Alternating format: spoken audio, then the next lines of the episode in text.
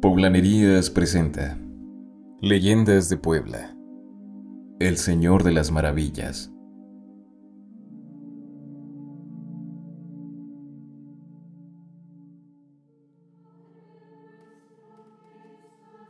Cuenta la leyenda que durante el siglo XVII existió una mujer devota y fiel solamente al Cristo de la Caída.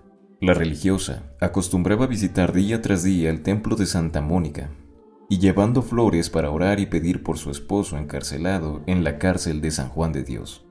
La leyenda cuenta que en una de las visitas a su marido, la mujer conoció a un ser solitario y abandonado. Por esta razón, se compadeció de él y decidió que a partir de este momento no solo llevaría comida a su marido, sino también al otro recluso. Así fue hasta que su marido fue liberado de su condena.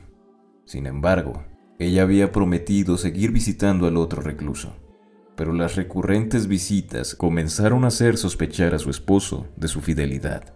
Tomando un puñal, su esposo salió en busca de su esposa. Él logró interceptarla para cuestionarla de sus visitas. Llevo maravillas para el Señor de la Caída, respondió su esposa. Pero al abrir la canasta, se reveló la verdad.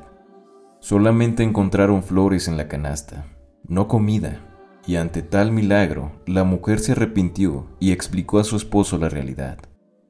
Conmovidos por el milagro que se había presentado, ofrecieron las maravillas ante el Cristo de la caída.